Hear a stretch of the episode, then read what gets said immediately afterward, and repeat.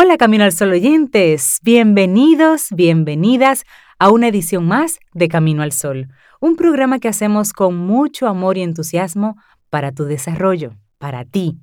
Atento, atenta, porque tenemos temas interesantes. Así arrancamos de inmediato. Iniciamos Camino al Sol. Rey, Cintia, Sobeida, todo está listo para Camino al Sol. Bienvenidos.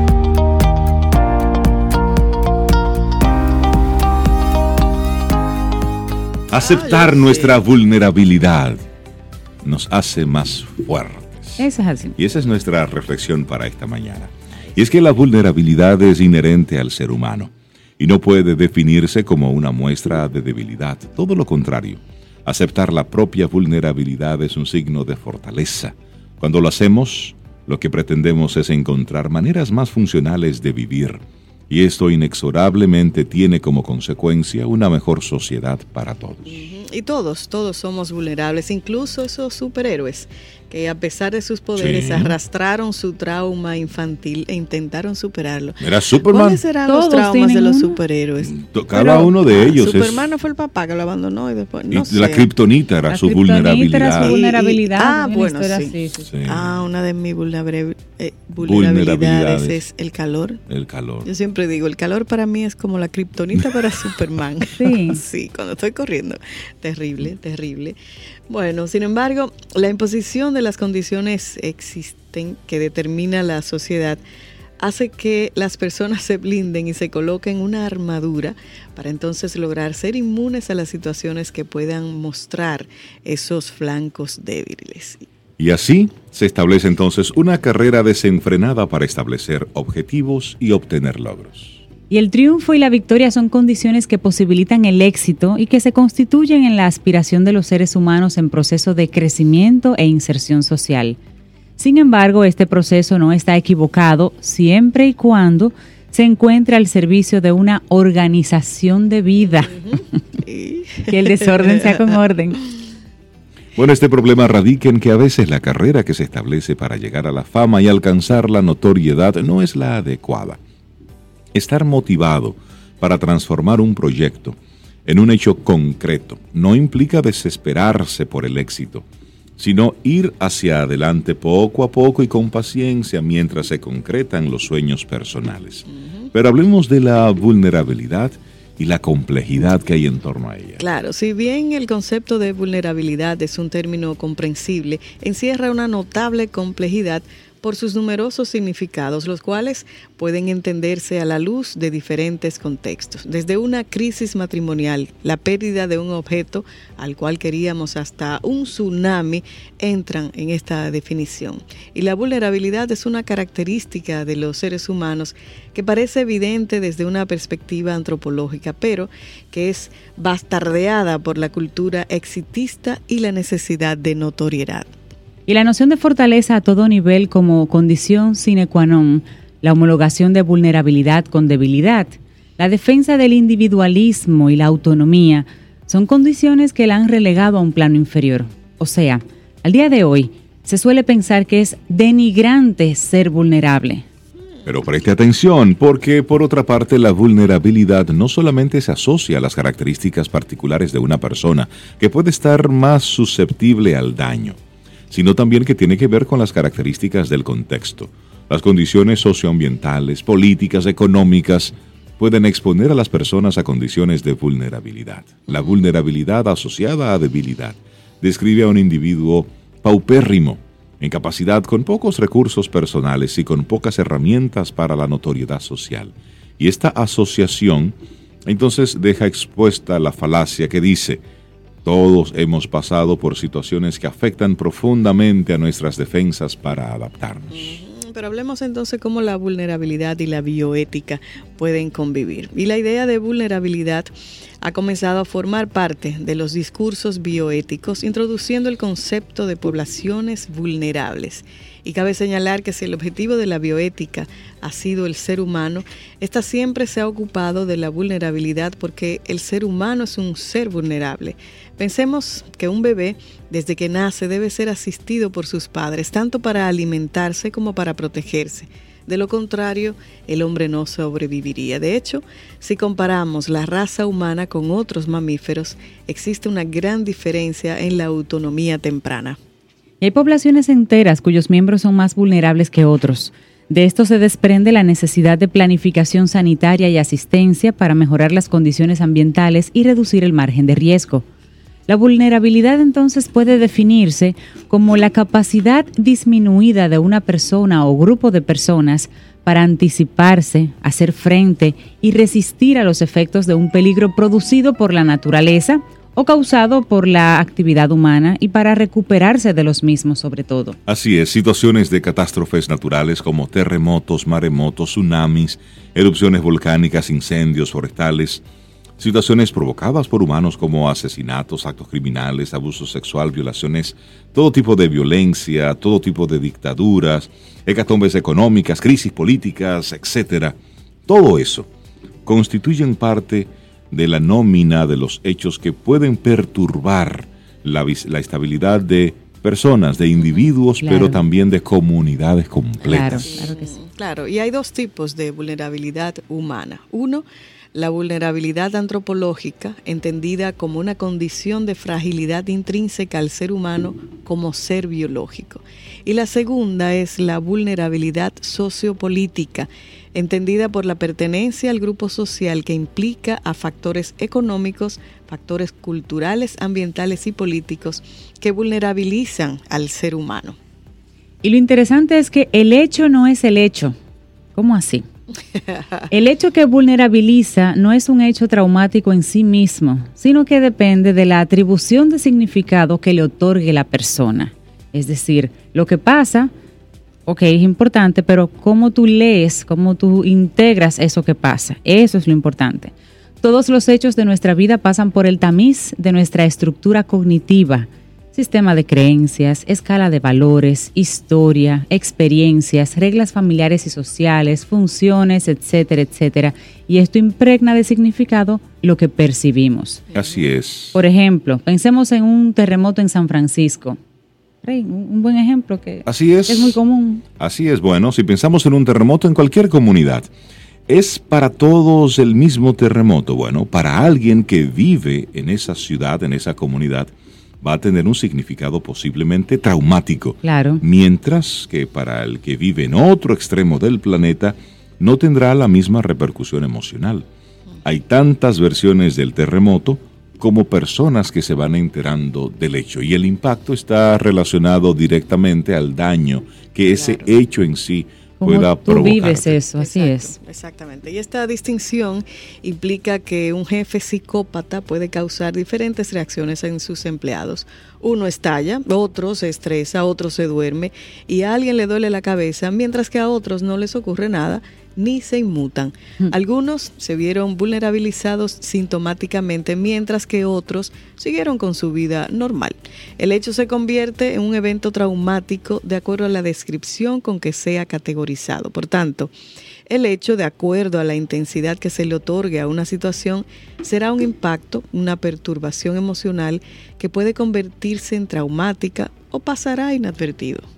Y cualquier evento puede transformarse en traumático si es lo suficientemente importante para el individuo como para producir una herida psicológica y emocional.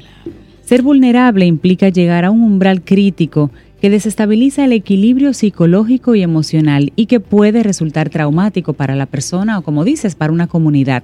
¿Qué es lo recomendable? La autoobservación. Es recomendable la reflexión sobre qué recursos se poseen, para lograr enfrentar el fantasma traumático y qué capacidades se pueden desarrollar para resolver entonces una situación que lo inhabilita. Entonces, ¿será posible la resiliencia?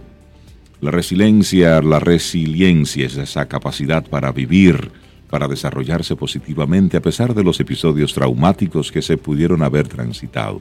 Es esa posibilidad de superación, la salida airosa del dolor, pero también implica salir fortalecido en la propia valoración personal. Así es, entonces no se trata de negar las situaciones que nos acucian, ni se trata de blindarnos. Debemos ser conscientes de nuestros recursos, pero también de nuestras vulnerabilidades. En esta ecuación, sin duda, nos hace mucho más fuertes. Muy, muy acertada esta, esta reflexión del día de hoy que viene de la mano de Marcelo Severio, licenciado en psicología de la Universidad de Kennedy. Eso es en, en otro país, pero yo no conocía esa universidad. Aceptar nuestra vulnerabilidad nos hace más fuertes. Ya bien decía una persona en una, una persona en una discusión pública una vez en la televisión, le dice, lo que pasa es que usted es una persona muy obtusa, le dice el, el contrincante, y él dijo, sí, y automáticamente la persona se quedó sin palabras. O sea, ¿cómo, cómo lo ataco? Él dijo que sí, ya, la primera. Sí. Entonces, reconocer lo que te hace vulnerable y reconocerlo rápidamente simplemente cambia la conversación y hay que irse por otra, por otra línea. Ay, ay, ay. Somos Vulnerabilidad. Voy a hacer una lista de mis. Somos como somos y lo que somos. Somos. Ya. Y ya. Sí, Y somos. listo. Así es. Seguimos avanzando, es Camino al Sol. 849-785-1110. Ese es nuestro número de WhatsApp. Escríbenos. Camino al Sol. Una frase de Gabriel Rolón dice, reconocer las emociones es reconocerse vulnerable. Seguimos avanzando, esto es Camino al Sol. Bueno, y le damos los buenos días, la bienvenida a Paulo Herrera Maluf. Hablemos de, de bienestar, hablemos de, de poner las cosas en su lugar, en perspectiva. Paulo, buen día, ¿cómo estás? Muy buenos días, ¿cómo están? Yo estoy bien. Muy bien. ¿cómo estás, Pablo? Bien, aquí eh, escuchando siempre cosas interesantes. La verdad es que ellos hay como un, Ello hay. un- Ello, ay, Ok. ay. como, como, como un, un comunicación, una, como. Una conexión, Ello una conexión, una una conexión, conexión. un cable. Sí, porque siempre estamos como alineados. Bueno, Yo pues, creo que sí. Eh, a propósito de vulnerabilidad y eh, la reflexión que traigo para hoy es sobre este año que todavía comienza y como todavía nos estamos felicitando de año nuevo, ¿verdad? Sí, se vale, ¿verdad? se vale, se vale. válido, total. La vieja Belén es hasta mañana. Todavía el viernes eh, estaba yo recibiendo y dando felicitaciones de Año Nuevo, o sea que se vale. ¿Qué pasa en el 2020? Localmente, el del 2020 es un año subida. No el año de subida, no, un año subida que va subiendo. Que va subiendo. Es como una cuesta, sí, sí, sí. Y hay que estar preparado para eso. Eh, yo pienso que, eh, los que las personas que están en el sector comercial probablemente lo sienten ya, ¿no? No es que va a ser un año malo, yo no quiero ser un ave de mal agüero, no es eso lo que estoy diciendo, pero es un año de incertidumbre. Eh, hay dos elecciones locales, hay elecciones en Estados Unidos también a final de año, eh, y eso trae incertidumbre. Eh, hay cierta, cierto nerviosismo con el tipo de cambio y, y sabemos lo, lo- lo- lo- lo sensibles que somos a eso. Eh, y de hecho, lo que vamos a decir hoy aquí se aplica más allá del año 2020 a los años que tenemos por, por, por venir. ¿Mm? Probablemente, donde digo año 2020, podría decir la década de los años 20. Eh, porque es un poco la, la tónica eh, que sabe verse en el mundo entero. Hay, una, hay muchos países en recesión eh, o que están creciendo mucho menos. Eh, hay incertidumbre política, hay una polarización tremenda en, en términos de derecha, izquierda, conservador, liberal, a nivel de todo el mundo. Y eso, eso implica incertidumbre. Entonces, ¿qué pasa? Imagínate tú que tú fueras a subir al Pico Duarte, que tú vas de subida. Que nada, eso es lo que te trajo. Eso, eso, eso Sí, no, quiere- sí, sí. eso no es nada Sí. malo, eso no es una tragedia. ¿eh? Sencillamente, y eso es un ciclo. ¿eh? Hay momentos en la vida en que toca subir. ¿Cuál es la clave para, para subir? Estar Ligero, preparado y ir ligerito. suavecito, ir ligero de equipaje. Entonces, este es un año para andar ligeros con lo que tenemos encima. Por lo tanto, probablemente a los que no han soltado, porque hay gente que hace su, su labor esotérica sobre el final de año y, suelta eso. muchísimas cosas. Y, Sí, sí. me estoy haciendo así como se despoja. y- y coge maletas y Coge maletas, vueltas. sí, No, sí. pero eso, eso Y las uvas y todo. Yo soy uno que este fin de año el- yo hice una limpieza Sí, histórica. sí. Mi mamá en el cielo está orgullosa de mí porque Sí. saqué, en- se debe haber sacado como 900 libras de pasado. Ah. no estoy exagerando, Yo porque yo, Entonces- yo llevé cada funda, ¿eh? O sea, que Entonces, eso fue una limpia. una limpia, Yo, hice eso, yo hice eso también. Eso es sano. Independientemente de quién lo haya hecho, Sí. eh, es importante revisar qué, qué, qué, más podemos soltar. Y si usted no ha soltado, si usted no ha hecho esa, esa revisión, hágala porque es muy relevante y muy sano hacerlo. Eh, no es, cualquier deuda que usted tenga que le sobra. Alguien dirá, todas. no, pero ciertamente esto no es un año. Eh, es un año para, en la medida de lo posible, si se puede, desde luego, eh, tener la menor cantidad de deuda posible. e incluso para tener, para pensar y soltar esos activos que probablemente o no son productivos o son más una carga que otra cosa. Incluso puede ser un buen año para reestructurar ambos lados, es decir, un activo que usted del que usted puede desprenderse, que no es esencial para su vida o para su o en su portafolio. Eh, tal vez es un buen momento usted desprenderse de él para cancelar una deuda, por ejemplo, si la tuviera. ¿eh? Porque así usted tiene un doble efecto de, ligereza. Se, se, quita un activo que probablemente lo que le está consumiendo es tiempo eh, y dinero ¿eh? pienso en mucha gente que tiene la famosa finquita. Eh, y hay excepciones, hay gente que tiene una finquita y la usa, y la disfruta y forma parte de su rutina. Pero hay quien tiene una finquita que tiene seis meses que no va, un año que no, va, eh, y, tiene el tema de que hay el encargado, que no sé qué, que, entonces se lo metieron, ese mantenimiento. mire, eso es como la ropa. su caso, realmente suelte. eso es como la ropa. Si usted tiene una ropa que usted tiene seis meses, un año que no la usa, suéltela, regálela para que ruede más para adelante, porque usted no se la va a poner nunca esa ropa. Eh, igual con ese tipo de activos, eh, segundas viviendas también, eh, que a veces se convierten en, más en una carga que otra cosa. Y si, como decían los libros de texto, el lector aventajado se dará cuenta que, y si usted es un poco sagaz, ya se dará cuenta hacia dónde voy. Eso implica que usted suelte también algunas ideas que venimos arrastrando respecto de lo que significa ser próspero, lo que significa tener éxito. Los seres humanos somos especialistas en aferrarnos a las cosas. Y, por ejemplo, en el caso de los activos y de los mismos negocios, porque a veces los negocios hablan, ¿eh? nos aferramos a ellos por la idea que tenemos nosotros mismos de lo que es el éxito o de cómo nos percibimos a nosotros mismos. Una frase que he escuchado recientemente varias veces es, no me quiero desprender de tal activo porque yo no, porque, porque no quiero necesitar desprenderme de tal activo. Me gustaría desprenderme en el, activo en un momento de, máxima ventaja o de, o de, o que encaje con mi estrategia. Exacto. Usted sabe que su estrategia en este momento es andar ligero. Esa es. ¿Eh? Y, igualmente con el tema del éxito, gente que tal vez está avanzando en, en, ya en su, en su etapa de vida, eh, gente que conozco, varias personas que de, edad más o menos avanzada que viven en, viviendas que ya le quedan grandes y no. No, porque entonces, ¿qué va a aparecer? Ah, porque esa es otra cosa de que hay que desprenderse también. ¿Qué dirán? ¿Eh? De que, mira, porque entonces van a decir que no estoy, que estoy en mala. Sí.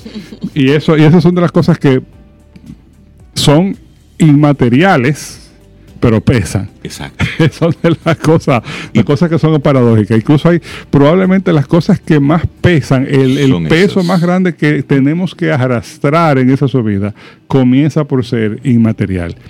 Inmaterial no quiere decir ingrávido, ojo, porque pesan. ¿Mm? Entonces, es una, es una reflexión para soltar. Usted sabe que, como decían, frases que he oído decir varias veces, usted llegó en cuero a este mundo y se va a ir tal cual. Y los ataúdes no tienen bolsillos. Y, los y además la vida es tiempo, la vida es tiempo, la vida no es dinero, la vida no es activo, la vida no es ni siquiera viaje y, lujo y ese tipo de disfrute extraordinario que hemos idealizado. Que eso es bueno tenerlo, sí, que probablemente todos hemos tenido nuestra cuota de eso, la mayoría de nosotros, sí. Pero la vida no es eso. La vida es lo que sucede rutinariamente. Y claro, se le da sabor con, si la salpicamos. Con esas cositas. Con esas cositas. Pero la, la, eh, la masa de la vida la tiempo. sustancia de la vida, es ese tiempo, esa calidad de vida cotidiana, esa tranquilidad cotidiana que usted puede construir cuando usted posa su cabeza en la almohada y dice buenas noches, hasta mañana, con sonrisa y paz. En este fin de semana Eso no tiene precio. vimos la, la película animada Scrooge, The Cruz. de The Croods. Una familia así como del paleolítico. Exactamente. Por allá. Entonces, la familia, el personaje para mí más divertido era el de la, el de la abuelita. Que cada vez que amanecía ella decía, ¡Estoy viva! y, y es eso, es vivir la vida como que Sí, bueno. Salí el sol. Que todavía no salí el sol, estoy viva. Y fíjense bien, yo no, quiero, no quiero que este se convierta en una apología sin sentido de la frugalidad o una satanización de, de- O de, lo, o de los estoicos que hemos estado hablando mucho en estos días. exactamente, o una satanización de esos lujos, lujos o gustos extraordinarios. No, no, no, no, no, no. Eso es lo que estoy diciendo. Ahora, lo que estamos diciendo es que, porque, perdón, ni tampoco de que, ah, de que son cosas superfluas, porque las necesidades, no hay una cosa más truculenta que comprender las necesidades del ser humano. Eh, eh, la- el ser humano eh, tiene pocas necesidades, pocos tipos de necesidades, pero infinitas maneras de De expresarse o de manifestarse Ujú. esas necesidades. O sea, que no estoy diciendo que, ah, solamente ve lo que usted necesita. No, no, no, porque eso es muy complicado. Sí. Eh, Eso por es muy- ejemplo, eso, eso es muy gris ahí. Claro, todos necesitamos sentirnos parte de un grupo, todos necesitamos sentirnos, reforzar nuestra individualidad de- eh, separándonos del grupo. Y eso los mercadólogos lo saben muy bien. Y ahí viene todo el tema de las marcas, de que si tal marca de carro, tal marca de ropa, tal marca de alimentos, y todo eso es válido. Ahora, lo que yo estoy diciendo es que estos son tiempos para tratar de llenar esas necesidades de la manera más consciente posible Más inteligente. y más posible. inteligente posible. Y tomando en cuenta de que la vida es tiempo y de que mientras más conscientemente libre sea usted para tomar esas decisiones, probablemente más plenamente va a vivir. El es concepto una de ligero de equipaje. ligero de equipaje, así mismo. puedas- que puedas- filosofía 2020. Y que puedas moverte. Eh, y y vi- vi- venimos de una historia reciente de los últimos 30, 40 años eh, como humanidad, eh, de que estamos acostumbrados a, a- a una sobreabundancia, un sobreconsumo, exceso de, de activos, exceso de ropa, de comida, de espacio. ¿eh? O sea, tenemos más espacio del que necesitamos, sobre todo en estos países que no, no- en otros países sí, no, en otros países sí, sí el espacio vital es algo muy, Muy costoso. muy costoso y muy limitado, pero aquí no. Entonces, eh, llegó el momento de, de- de hacer ese, ese equilibrio, de proponer ese equilibrio entre, ok, ¿cuáles son las cosas que me van a acompañar? ¿Cuáles son las cosas que yo voy a meter en mi mochila? ¿Eh? Que es la que voy a cargar en el hombro en esta subida. Y es algo así como comer menos para comer más. Comer menos para comer mejor. Sí, pero, por más tiempo. Por más Eh, tiempo, estoy- a lo que me refiero es tú en tu ingesta del día a día, pues hacerlo más prudente, con mayor nivel de calidad, para que en el tiempo Claro. puedas hacerlo por más tiempo. Y como dije, eso trasciende el año 2020 y Claro. se, se- se- probablemente se aplica seguramente a, a este tránsito de adaptación y de reencontrarnos con una nueva forma de vivir el bienestar que nos toca a todos los seres humanos del planeta. Porque cada decisión tiene una, una implicación. Yo recuerdo, me voy a remontar al año 1988 probablemente, cuando estaba terminando mi carrera en la universidad, que recuerdo que se recibió una clase de ética profesional que se reservaba para los que estaban a punto de graduarse, ¿no? De esa, de esa licenciatura, wow, ética profesional. Y yo recuerdo, no sé por qué, porque la clase me decepcionó un poco, porque yo esperaba algo como más práctico y menos filosófico. Sin embargo, fíjate la reflexión que me queda. Yo recuerdo que en aquel momento, señores, hace más de 30 años ya, eh, el profesor, que era un filósofo, de- hablaba de cómo una decisión como utilizar un aerosol era- implicaba, tenía una connotación ética. Porque ya en aquel momento, en aquella prehistoria del cambio climático, se empezaba a hablar del efecto de los, de los fluorocarbonos en la capa de ozono Claro. que eso era como algo como que, ¿what? O sea, como que se, se empezaba a hablar de eso. Y precisamente más de 30 años después, fíjense cómo, cómo eh, eso tiene impacto, vigencia. claro. Cada decisión que tomamos, el, si usamos plástico o no, si usamos pajillas o alimentos Sí. de plástico o no, si usamos eh, cuántas ropas reciclamos, eh, cómo nos movemos, todo eso va, va eh, eh, teniendo una importancia y va requiriendo una conciencia de nuestra parte, que es la que tenemos que aplicar a nuestra vida sencillamente. Menos es más, más que nunca. Así es. Repito eso porque está bonito quedó. Menos es más, más que nunca. Así es. Paulo Herrera Maluf, gracias por esa invitación, esa reflexión. Estás escuchando Camino al Sol.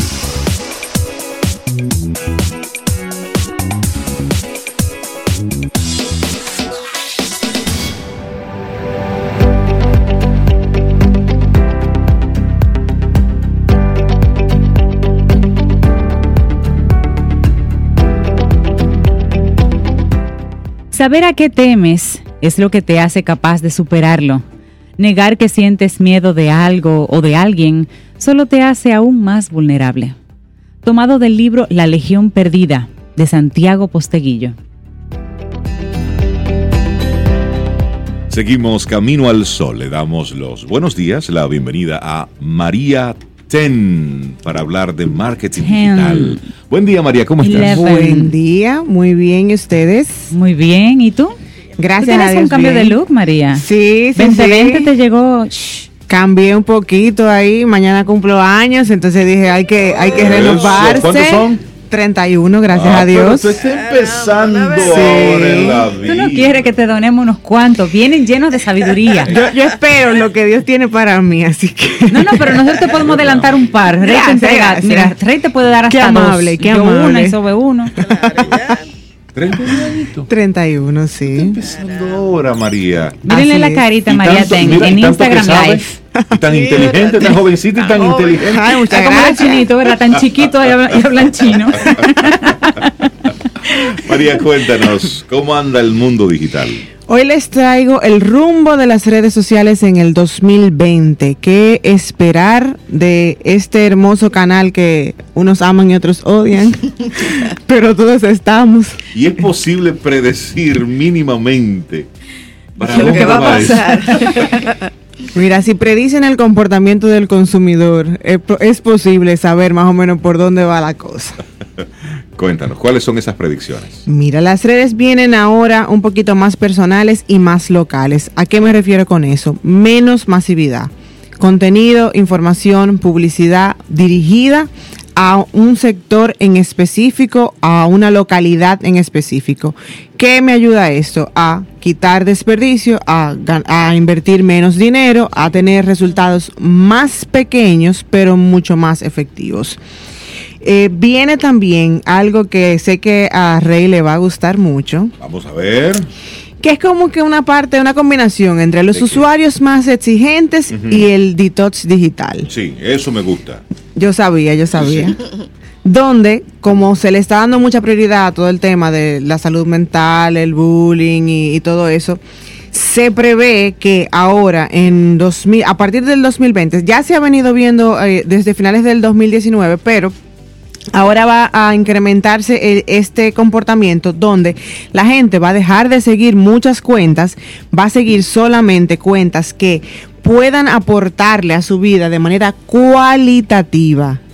Y repito la palabra, cualitativa, no cuantitativa. ¿Por qué? Porque mientras más posteo, probablemente más spam soy. Exacto. Y Claro. mientras más spam soy, más rechazo logro. Entonces la gente va a seguir cuentas que le aporten valor y se está poniendo muy de moda el famoso detox digital, que básicamente es cuando nos tomamos unos días fuera Yo de todas la las moda, redes. Yo estoy a la moda. Así es. Imagínense que se tomen un fin de semana completo, cero redes. Mira, eh, mi primer post de Instagram de este año, yo lo hice ayer. Lo vi, lo vi, qué lindo. Con la abuela. Ayer estábamos a 26. es decir, de verdad, totalmente desconectado. Y un, y El que un- me gustó fue el de Cintia. Wow. Yo quería darle like como varias veces. Pero hacia allá es que va la, la tendencia para este 2020. Así decir, es, y es muy importante que las empresas entiendan eso, porque vamos a tener menos momentos para conectar con la gente y tenemos que sacarle mayor provecho a esos provecho. momentos. Otra cosa es entender también que la generación Z es la que está dominando por donde va la cosa. TikTok. Yo hasta, hasta Háblame, ahora ¿Qué es TikTok? me, o sea, Dime. me, me he negado a abrir una cuenta, ya creo que ya no voy a poder evitarlo más. ¿Pero qué es eso? ¿Qué es Dime. TikTok? TikTok es una red que se hizo muy famosa en China y ya está viralizada en prácticamente todo el mundo. Que viene a sustituir, un- eh, muy parecido a Vines, no sé si se acuerdan, que eran unos Ah, bueno, videitos. esto se va a complicar. ¿Qué es Vine? No, Vines, Vines ya, ya no existe, pero eran cero, unos videitos de uno o dos segundos donde la gente iba como contando lo que le pasaba. Ajá. TikTok viene a, a hacer como una combinación de eso. Son videos cortos con efectos, donde tú, no sé si han visto unos videos que son muy musicales, donde vienen y entra una letra y sale otra, Ajá, y como sí, que sí, esa combinación, ese juego ahí de, de movimiento y, letra y música Ok. y se ha hecho muy famosa. Instagram se ha puesto medio celosa y ya está poniendo los efectos de TikTok Claro. en sus historias, pero eh, en la generación Z TikTok está calando bastante. Es el nuevo Snapchat, vamos a decirlo de esa manera, en, en- en términos de consumo de ese sector demográfico. Entonces, mucha gente ya está ahí, famosos, no famosos. La Sí, gente se está empezando a montar, entonces es importante que lo tengamos en cuenta, por lo menos lo analicemos. No digo que entremos ahí, yo misma no, he entrado todavía, eh, pero hay que estar atentos y mucho más si la generación Z es mi target demográfico. Exacto. Entonces, si es tu target, estudialo. Y eso, y eso aplica ahí, y, y atención.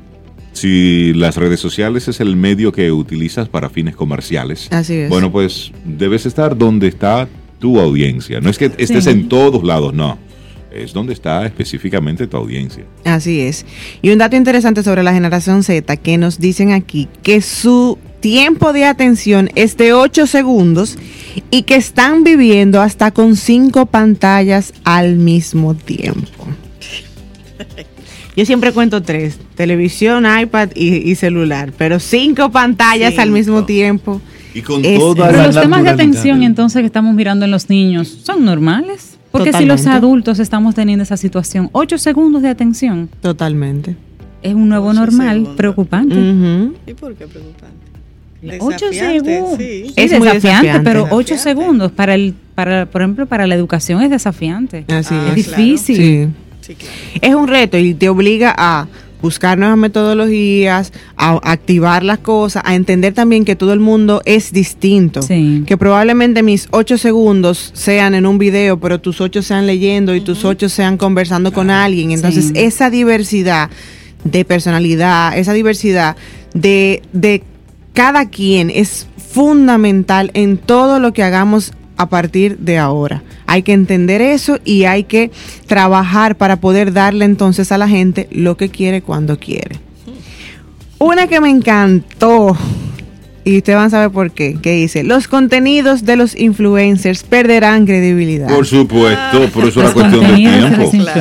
Y- y Yo- Digo, para ¿por mí qué? no tiene ningún tipo de credibilidad. Exacto. No, yo, yo tengo mucho tiempo diciéndolo. Yo espero que en algún momento, o sea, era, era de verdad un deseo real de mi corazón, que en algún momento bajara la fiebre de, de los influencers. Porque es una locura, una locura. Y lamentablemente para mí, o sea, es mi opinión, miren que lo estoy mirando a la cámara de Instagram TV, es mi opinión, aquí se hace muy mal marketing de influencers. Pero malo. Sí. Malo, malo, hay que malo. decirlo con responsabilidad. Yo Totalmente. entiendo que la Malo. primera, la- el primer elemento que debe manejarse con, con un tema de influencer es que la marca que contrata a una persona para que sea su influencer es porque se entera que esta persona de relevancia, de renombre, no sé qué, es usuario de la marca. O sea, la lógica tiene que venir de allá para acá. Tú como usuario mío, pues te conviertes en mi embajador. no, yo te es. contrato para que tú hables por mí. Así es, porque se siente muy falso, se, Se siente, siente falso, falso. la gente se da tema, cuenta. sí. Y sobre todo si tú sigues a, un- a una persona que se supone que es un influencer y de 10 publicaciones que tiene, 11 son pagadas, conchale. ¿Qué estilo de vida real es que, eh, es que estamos siguiendo? Pero la tendencia que viene en 2020 es a dejar de creerle a los influenciadores y empezar a confiar un poquito más en los microinfluenciadores, que son personas que tienen menos de 10 mil seguidores, que hablan de temas especializados y que conectan con la gente, con los usuarios de manera mucho más personal. Entonces son pequeños grupos de, de personas que están conectadas a través de redes sociales, pero con un enfoque en específico.